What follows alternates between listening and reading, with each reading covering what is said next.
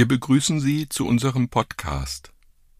Friedrich Hölderlin hat ein dichterisches Werk hinterlassen, das überall auf der Welt gelesen wird. Von Hölderlins Texten, ihrer Sprach- und Lautgestalt geht eine Faszination aus, die Menschen ins Offene finden lässt, in das Gespräch mit sich selbst wie in den Dialog miteinander. Anlässlich des 250. Geburtstags spricht heute der Literaturwissenschaftler und Philosoph Guido Naschert darüber, was Hölderlin ihm bedeutet. Friedrich Hölderlin über Sein und Urteil. Sein drückt die Verbindung des Subjekts und Objekts aus.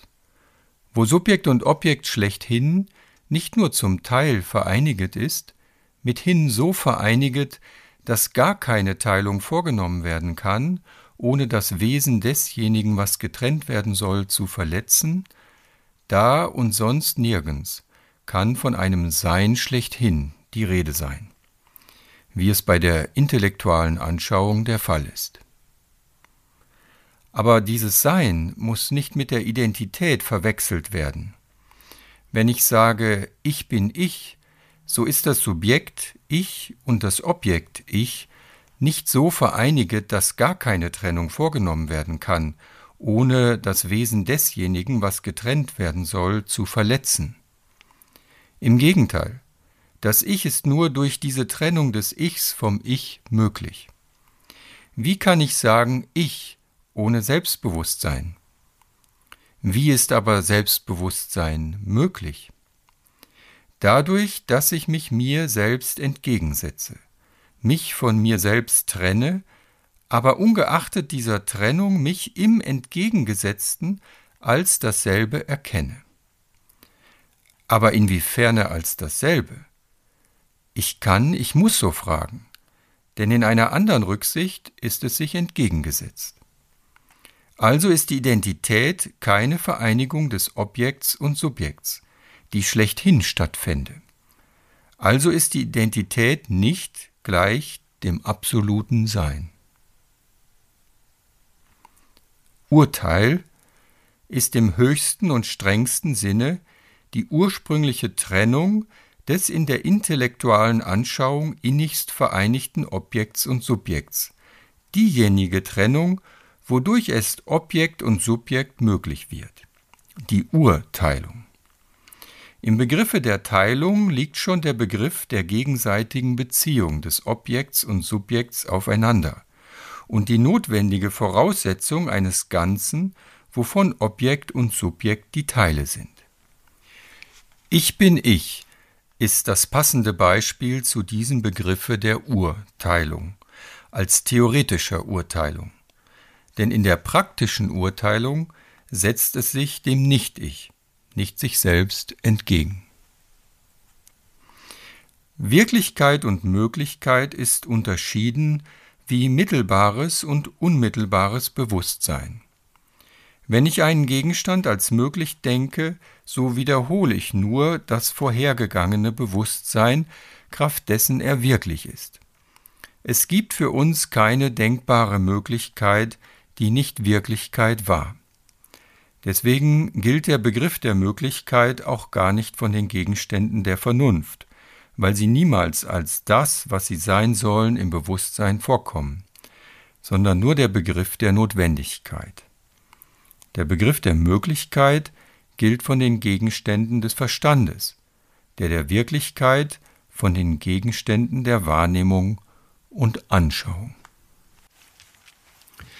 Urteil und Sein sein Urteil Modalität oder auch sein Urteil Punkt, Punkt, Punkt ist ein ungewöhnlicher, radikal abstrakter Text Friedrich Hölderlins und die reichhaltige und kontroverse Diskussion, die er entfacht hat, ließ immer etwas von der Sensation erkennen, die der Publikation dieses scheinbar flüchtig hingeworfenen Konzeptpapiers zu Beginn der 1960er Jahre zukam. Hölderlin kann seitdem nicht nur als Dichter, er muss auch als Philosoph ernst genommen werden. und zwar nicht in dem lapidaren Sinn, dass Dichterinnen und Dichter ihre Poetik mit philosophischen Argumenten zu begründen versuchen, sondern in dem vollen Sinne, dass Hölderlin durch seine Gedankenskizze in den Gang des Denkens eingegriffen und ihn für Autoren wie Isaac von Sinclair, Schelling oder Hegel entscheidend mitbestimmt hat. Dieter Henrich und nach ihm viele andere Interpretinnen und Interpreten haben dies eingehend herausgearbeitet. Sein Mentor Gotthold Steudlin hatte Hölderlin Schiller gegenüber 1793 für eine Hofmeisterstelle bei Charlotte von Kalb ins Gespräch gebracht. Schiller empfahl ihn daraufhin mit den Worten Einen jungen Mann habe ich ausgefunden, der eben jetzt seine theologischen Studien in Tübingen vollendet hat und dessen Kenntnissen in Sprachen und den zum Hofmeister erforderlichen Fächern alle, die ich darüber befragt habe, ein gutes Zeugnis erteilen. Er versteht und spricht auch das Französische und ist, ich weiß nicht, ob ich dies zu seiner Empfehlung oder zu seinem Nachteil anführe, nicht ohne poetisches Talent, wovon Sie in dem schwäbischen Musenalmanach vom Jahr 1793 Proben finden werden. Er heißt Hölderlin und ist Magister der Philosophie. Den Magister der Philosophie Hölderlin führte seine Hofmeisterstelle in die Nähe Jenas, einen Ort, den er schon bald aufsuchen sollte. Hier ist die kleine, aber folgenschwere Skizze mit großer Wahrscheinlichkeit im Frühjahr 1795 auf dem Vorsatzblatt eines Buchs niedergeschrieben worden. Es ist nicht zu entscheiden, ob Hölderlin das Blatt selbst herausgerissen hat oder ein späterer Besitzer des Exemplars. Im Umfeld von Fichte, Schiller, Niethammer, Karl Christian Erhard Schmid oder Friedrich Karl Vorberg bewegte sich Hölderlin philosophisch auf der Höhe der Zeit. Er besuchte nicht nur Fichtes Kollegien regelmäßig und diskutierte mit ihm, Hölderlin trug sich auch kurzzeitig mit dem Gedanken, als Dozent an der Philosophischen Fakultät in Jena neben Fichte und den genannten anderen Kollegien zu lesen. Der ihm als Schwabe freundschaftlich zugeneigte Theologe Friedrich Emanuel Niethammer lud ihn außerdem ein, zum Philosophischen Journal einer Gesellschaft deutscher Gelehrten, dessen Herausgeber er war, philosophische Aufsätze beizutragen. Der Dichter Hölderlin war also durchdrungen von der neuesten Philosophie, und die Ermahnung an seinen Bruder in einem Brief vom 13. Oktober 1796 aus Frankfurt ist ganz und gar ernst gemeint. Philosophie musst du studieren, schrieb er ihm, und wenn du nicht mehr Geld hättest, als nötig ist, um eine Lampe und Öl zu kaufen, und nicht mehr Zeit, als von Mitternacht bis zum Hahnenschrei. Die kurze Gedankenskizze, mit der sich Hölderlin neben Fichte in Jena behaupten wollte, gliedert sich in drei Abschnitte, die jeweils mit klärenden Definitionen der Begriffe Sein, Urteil, Wirklichkeit und Möglichkeit beginnen um diese anschließend zu erläutern. Der Text ist erkennbar gegen Fichtes Selbstbewusstseinstheorie gerichtet und versucht demgegenüber eine Synthese aus Platon und Kant in Stellung zu bringen.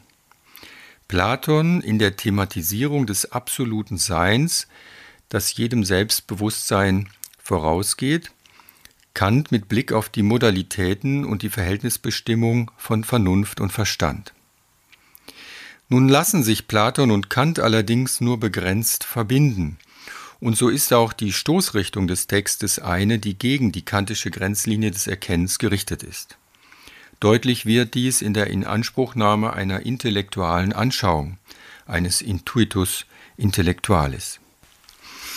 Aus dem Geflecht der komplexen Gedanken, ihrer Beziehungen untereinander und impliziten Voraussetzungen möchte ich hier nur zwei Dinge erwähnen. Hölderlin gelingt es, in Auseinandersetzung mit Fichte die entscheidende Frage der nachkantischen philosophischen Diskussionen mit Prägnanz und Klarheit zu formulieren. Wie aber ist Selbstbewusstsein möglich? Man muss erst einmal einen Text der Zeit finden, der diese Frage mit dieser Entschiedenheit aufwarf. Doch bleibt es nicht bei der Frage. Die Skizze entwirft auch eine Antwort eine spekulative Reflexion, die in Nutze die später berühmt gewordene dialektische Formel von der Identität von Identität und Nichtidentität enthält. Die Konstruktion des Selbstbewusstseins, wie Hölderlin sie andeutet, ist keine Beschreibung einer bloß individuellen und empirischen Selbstbeobachtung, sondern es ist der Versuch, die Grundstruktur des Selbstbewusstseins in einer begrifflichen Form zu fassen, die unabweisbar und notwendig ist. Und zwar so sehr, dass ihre Reformulierung zu einer Korrektur logischer Gesetzmäßigkeiten Anlass geben kann. Die Metaphysik steht hier noch über der Logik.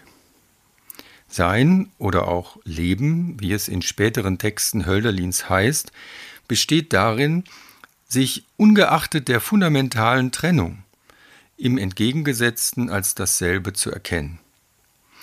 Man kann diesen Gedanken in zwei Richtungen auslegen. In Richtung auf die Aufhellung des Ermöglichungsgrunds dieser Beziehung oder aber in Richtung auf seinen konkreten Lebensvollzug. Die erste Richtung versucht aufzuklären, wovon Hölderlin überhaupt spricht, wenn er schreibt, dass in der intellektualen Anschauung von einem Sein schlechthin, Zitat, die Rede sein kann. Da ein reflexives, propositionales Wissen ausscheidet, scheint es sich in seiner Konzeption um eine Art Intuition, ein Evidenzgefühl oder eine Ahnung zu handeln, die nicht propositional verfasst ist. Allerdings schien es mir immer, dass die Rekonstruktionen auf der Grundlage der vorhandenen Texte zwangsläufig uneindeutig bleiben müssen. Und vielleicht ist die heiße Phase der Diskussion um diesen Text in den 80er und 90er Jahren, in der geradezu detektivisch kleinste orthografische Details zur exakten Datierung herangezogen wurden, um mögliche Abhängigkeiten etwa von Schelling abzuweisen oder nahezulegen, auch deswegen etwas zum Erliegen gekommen. Versucht man Hölderlins philosophische Skizze hingegen in seiner Bedeutung für den Lebensvollzug auszulegen, gelangt man zu Themen wie denen der Not, des Andenkens und des Gedächtnisses, des Dankes oder der Liebe. Phänomenen, in denen wir uns, ungeachtet der fundamentalen Trennung, im entgegengesetzten als dasselbe erkennen. Diese Themen führen uns unmittelbarer und greifbarer in spätere poetische Texte Hölderlins hinein und machen verständlich, warum das Sein schlechthin als Vereinigungspunkt einer antinomischen Lebensstruktur nicht nur abstrakt als Schönheit gedeutet werden kann, sondern sich dieser jener Grundgedanke auch konkret als dichterisches Werk entfalten musste. Sich ungeachtet der fundamentalen Trennung im Entgegengesetzten als dasselbe zu erkennen, diese Formel hat Hölderlin selbst unterschiedlich bewertet. Während er später notierte, Unterschiedenes ist gut, impliziert die Jena-Skizze die Annahme, dass Trennung Verlust der ursprünglichen Einheit, ja Verletzung derselben sei. Wer Hölderlins Hyperion-Fassungen, die Urteil und Sein sehr nahe stehen, oder seine Gedichte liest, wird in diese Spannung aus Gutheißung und Verletzungsgefühl hineingezogen. Oft scheint Hölderlins Poesie dem Schönen dabei eine zu hohe Last zu tragen zu geben. Eine poetische Entlastung durch Fiktionalität kann in diesen metaphysischen Gedichten nicht aufkommen, weil der Grund von allem, von der Kunst, von Hölderlins Dichtung, das Sein schlechthin der Unterscheidung von Fiktionalität und Faktualität vorausliegt